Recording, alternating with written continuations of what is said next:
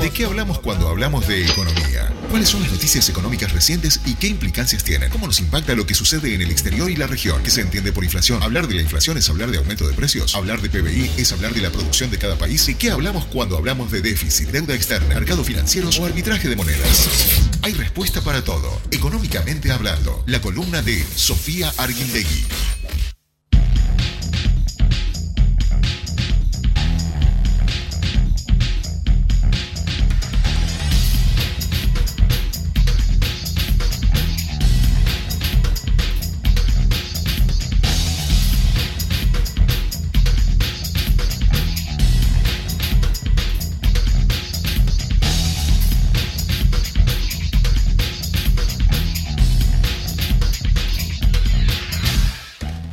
Estamos con Sofía Arguindey y su columna Económicamente Hablando. ¿Cómo estás, Sofía? Bienvenida. Hola, muchas gracias. ¿Cómo anda Sofía? Bienvenida. Hubo anuncios económicos de parte del presidente la semana pasada. Sí, como siempre, movidito en temas económicos estamos. Es el tema, es el tema, es el, es el tema, ¿o no? Sí, ¿Cómo combatimos la inflación? ¿Qué hacemos? Sí, No me toquen el bolsillo. No me toquen el bolsillo. sí, Todo se ha re- caro. repetido casi que semanalmente o cada, cada una de las columnas siempre columna. tenemos un tema, un tema Sí. en agenda relacionado a la inflación y bueno, cuáles son las medidas. En este caso vamos a intentar darle un giro y profundizar en otros temas, no únicamente Bien. en las medidas que se tomaron. Perfecto. Buenísimo. Pero, pero sí, es verdad que han pasado muchas cosas en, esta, en estas últimas dos semanas que nos vimos. Si te parece, explicamos primero cuáles fueron las medidas que el gobierno anunció el pasado 17 de mayo. Bien, sí. El 17 de mayo el gobierno anunció un paquete nuevamente de medidas. Eh, el objetivo estuvo en, en mitigar los efectos de, de la inflación, ahora con medidas más focalizadas a la población más vulnerable. Entonces, las medidas estuvieron, eh, algunas de ellas enfocadas más bien a, a lo que tiene que ver con el Ministerio de, de Desarrollo. Del Mides. Sí, del MIDES. Sí. Y a- otras enfocadas a precios y otras enfocadas a trabajo o al Ministerio de Trabajo y Seguridad Social. Perfecto. Entonces, nada, agrupé en, en- en estos grupos como para diferenciar, diferenciarlas entre sí. Eh, el, primer grupo de, de medidas fueron eh, aumento del 4% de la asignación familiar.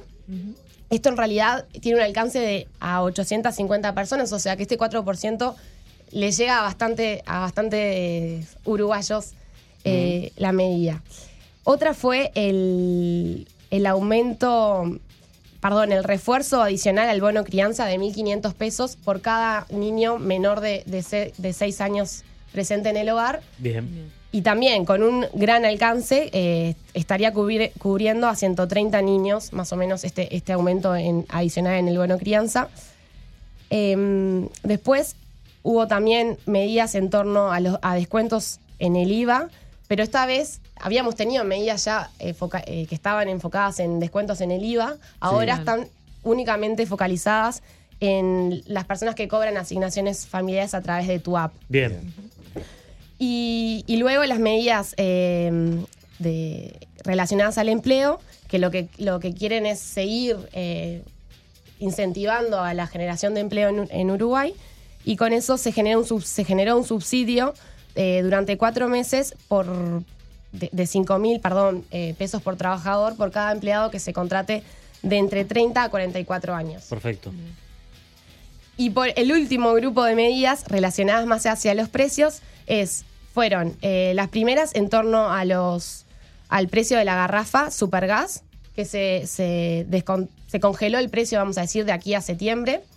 Eh, otra de las medidas también relacionadas a Supergas fue eh, el beneficio, vamos a decir, del 50%, perdón, del 50% de- de- del valor a, a todos los beneficiarios del MIES. O sea, se redujo el precio, se congeló el precio para todos y a su vez se redujo al 50% el precio de la garrafa eh, para los beneficiarios del MIES.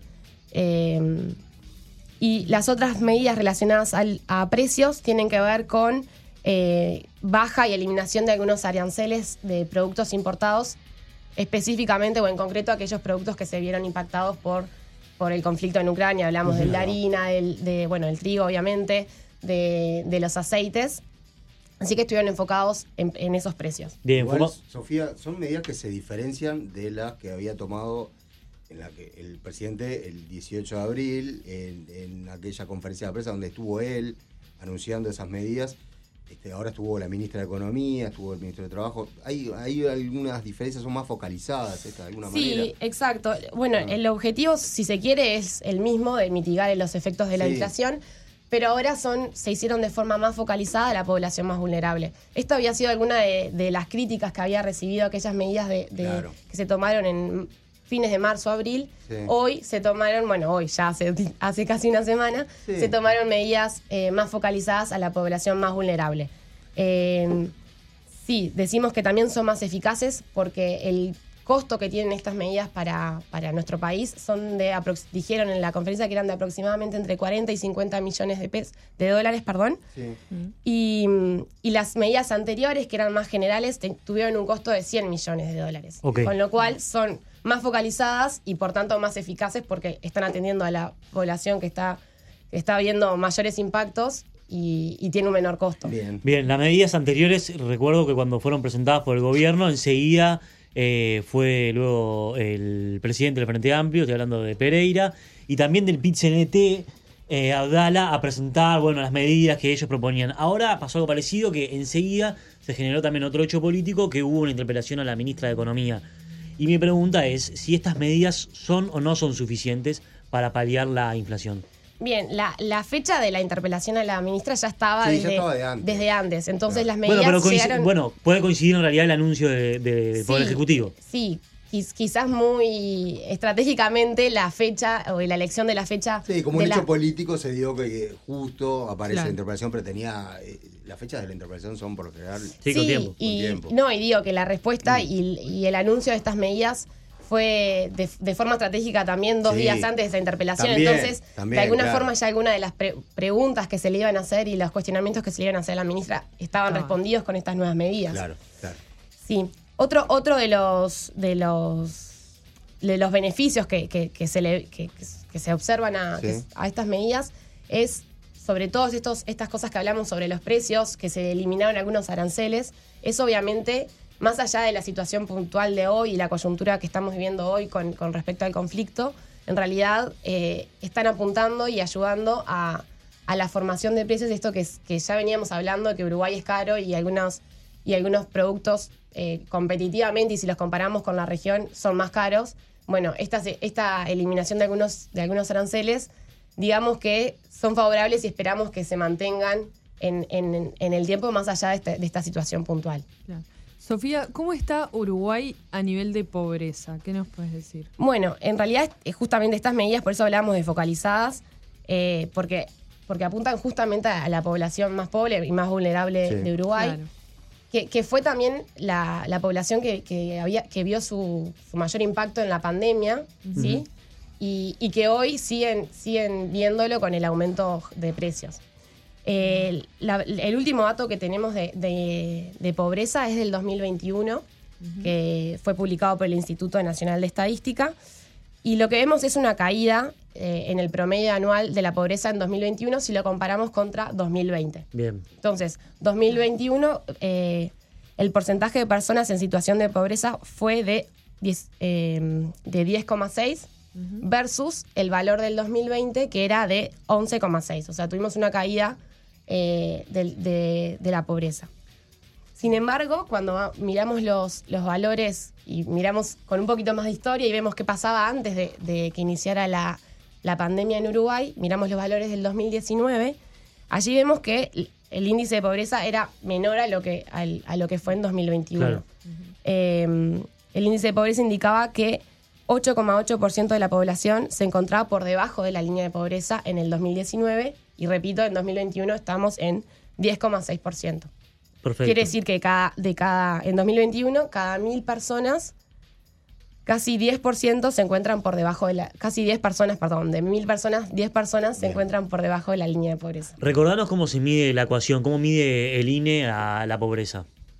Bueno, la pobreza se mide, eh, se utiliza en realidad el método de- del ingreso y medimos cuántas personas se encuentran por, por debajo de ese nivel de ingresos determinado. Es un umbral eh, que es, eh, por el cual se define la línea de pobreza.